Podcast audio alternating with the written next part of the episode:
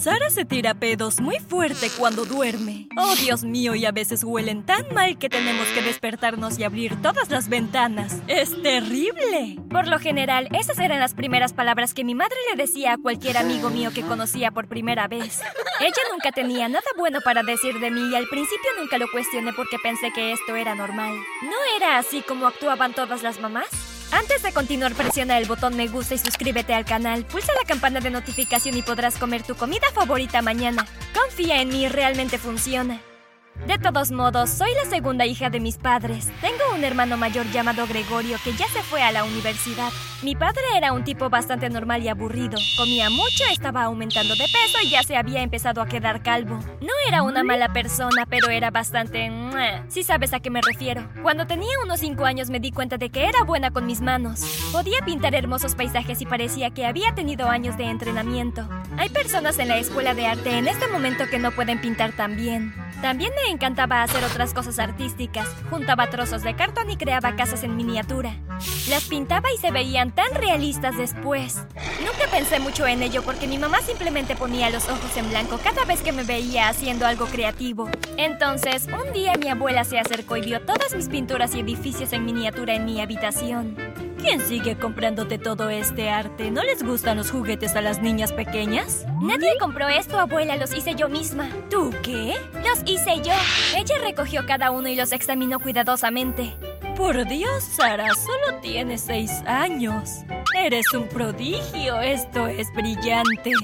Puedes ser famosa. ¡Wow! Estoy tan orgullosa de ti. Les contaré a todos sobre mi talentosa nieta. Mientras decía esto, mi mamá entró y se echó a reír. Después de que mi abuela se fue, mi mamá me sentó a la mesa y dijo... ¿Sabes que la abuela solo dijo estas cosas para ser educada, verdad? Escucha, niña, no hay nada extraordinario en ti. Todos los niños de tu edad pueden hacer esto, algunos pueden hacerlo incluso mejor, así que no te sientas muy bien contigo misma. Ahora aquí tienes, cena y vete a la cama. Rompí a llorar y ella salió de la habitación y fue a ver televisión con mi papá. Aparte de mis artes, era una estudiante sobresaliente. Mis profesores me adoraban totalmente. Pero cada vez que llevaba mi boleta de calificaciones a casa, en lugar de abrazarme y decirme cosas maravillosas, mi mamá decía, Los niños de tu clase deben ser realmente tontos. Estoy segura de que si te pongo en otra escuela obtendrás malas notas, estarías al final de tu clase. No te sientas muy especial contigo misma. Así que aquí estaba yo, una verdadera prodigio que pensaba que era basura. El verano antes de que comenzara la escuela media, mi mamá comenzó algo nuevo. No quiero que uses toda esta ropa moderna o lo que sea. Vas a tener que ponerte estos nuevos conjuntos que te he comprado. Dijo mientras abría la puerta de mi habitación y ponía una gran bolsa de horribles atuendos en mi cama. Por horribles no me refiero a camisetas de gran tamaño ni nada de eso. Estoy hablando de vestidos que usaban las ancianas en la época medieval. Estoy hablando del tipo de ropa que dice, oye, trabajo en una granja y todo lo que hago todo el día es ordeñar vacas. Hasta tenía gorros a juego. Mamá, ¿somos Amish ahora o algo así? ¿Y por qué me compraste esto? No puedo usar estas cosas. Puedes decidir qué quieres ponerte cuando seas adulta. No aprecio tu tono, te estás volviendo demasiado grosera, jovencita. Ella respondió. Revisó mi armario y me quitó toda mi ropa de aspecto normal. Al día siguiente me enteré de que los puso todos en una caja y la donó al ejército de salvación. Traté de que mi papá me ayudara, pero la única respuesta que obtuve fue... Ella es tu madre. Ella sabe lo que es mejor para ti. ¿Me pasas el control? Mi primer día en la escuela media fue el día más humillante de mi vida. Mi aburrido vestido marrón me llegaba a los tobillos y mi gorro era demasiado grande y me tapaba las orejas. También llevaba un par de grandes botas negras. Todos me miraron y se rieron mientras caminaba por el pasillo. Yo quería llorar. Cuando llegué a mi clase me senté en la parte de atrás y deseé ser invisible. Lamentablemente cuando llegó nuestra maestra pidió a todos que se pusieran de pie y se presentaran. Cuando fue mi turno todos se dieron la vuelta y me miraron. Me llamo Sara. Entonces mis nuevos compañeros de clase hicieron un montón de preguntas hirientes. ¿Te refieres a la Sara de la Biblia? Seguro que parece que saltó a través de una máquina del tiempo para llegar aquí. ¿Eres parte de una secta? Todos ustedes dejen de ser tan horribles, Dios mío, dijo una linda niña llamada Nina. Era pequeña pero tenía una voz enorme y desde ese día nos volvimos inseparables. Le preguntó a la maestra si podíamos sentarnos juntas y eso fue todo. Para burlarse de mí primero tendrían que pasar por sobre ella.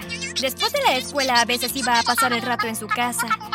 Hice todo lo que pude para evitar volver a la mía. También íbamos al centro comercial los fines de semana, aunque trataba de ir a lugares en los que no me vieran porque mi madre seguía insistiendo en que me pusiera esos horribles vestidos. Así que Nina me contó su plan para la escuela. No puedes usar esta horrible ropa en la escuela secundaria, tendremos que hacer algo al respecto.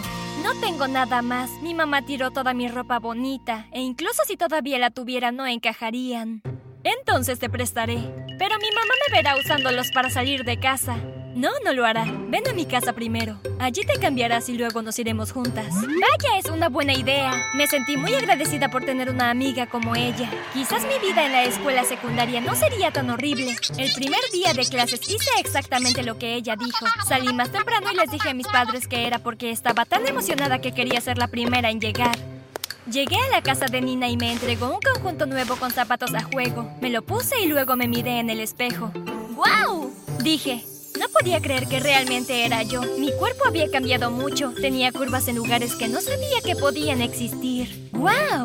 Nina dijo cuando entró. Eres impresionante. Ahora todo lo que nos falta es un poco de maquillaje. Nos maquillamos un poco y ya estábamos listas para irnos. Cuando caminaba por la calle hacia mi nueva escuela, los muchachos se quedaban boquiabiertos mientras me miraban que me veo horrible, ¿no? Le dije a Nina. No, de hecho es todo lo contrario, Sara. Eres un bombón total. La escuela secundaria va a ser genial. Ella respondió. Todos realmente me estaban mirando, pero ahora por una nueva razón.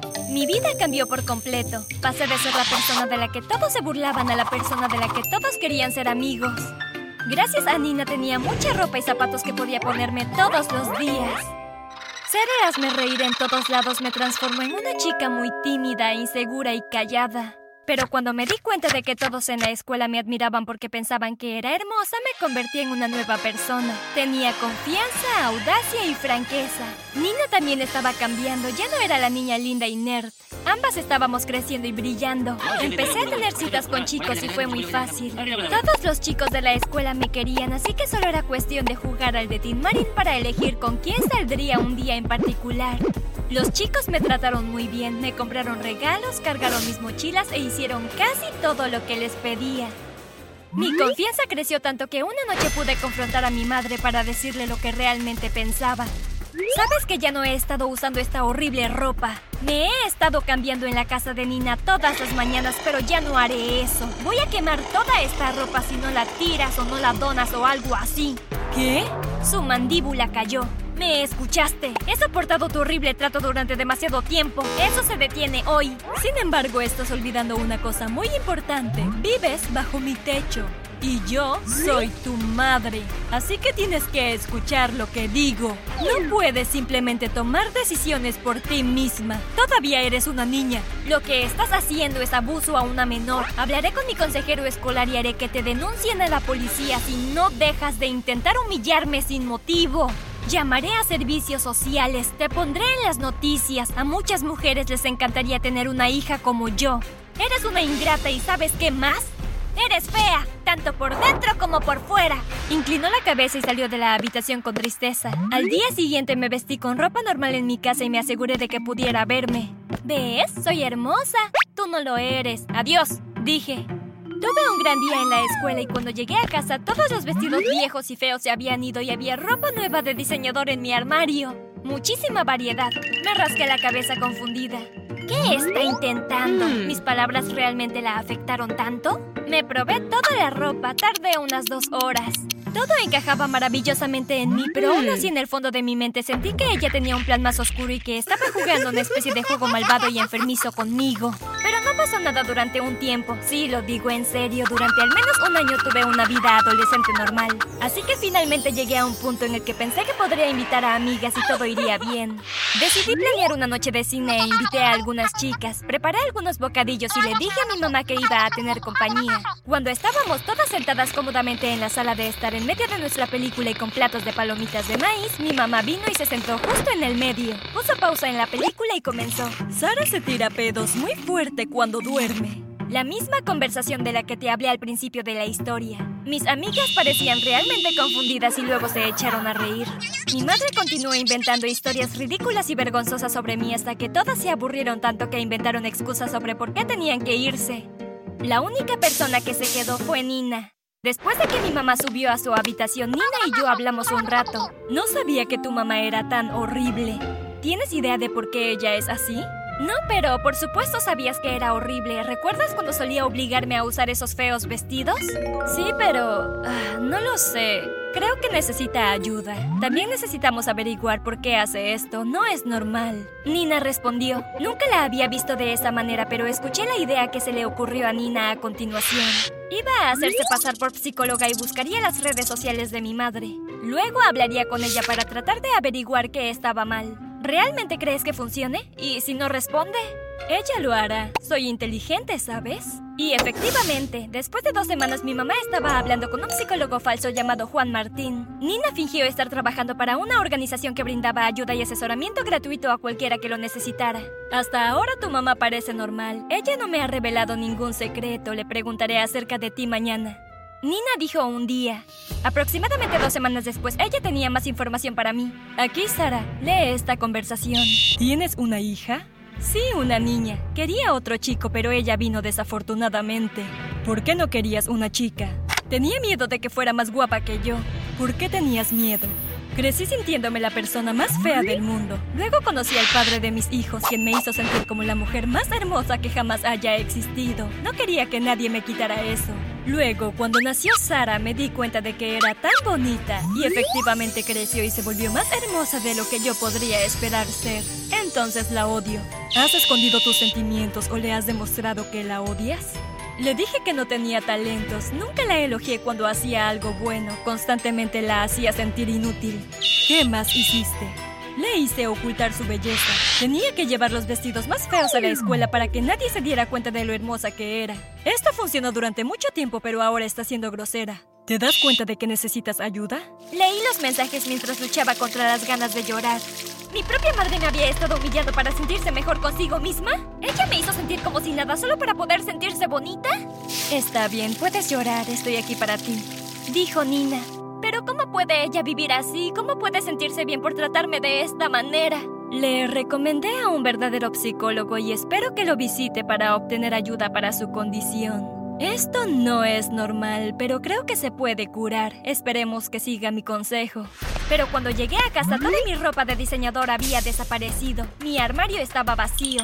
Mi madre estaba tramando otra cosa y yo sabía que su proceso de curación iba a ser difícil para mí. ¿Tienen algún consejo que darme?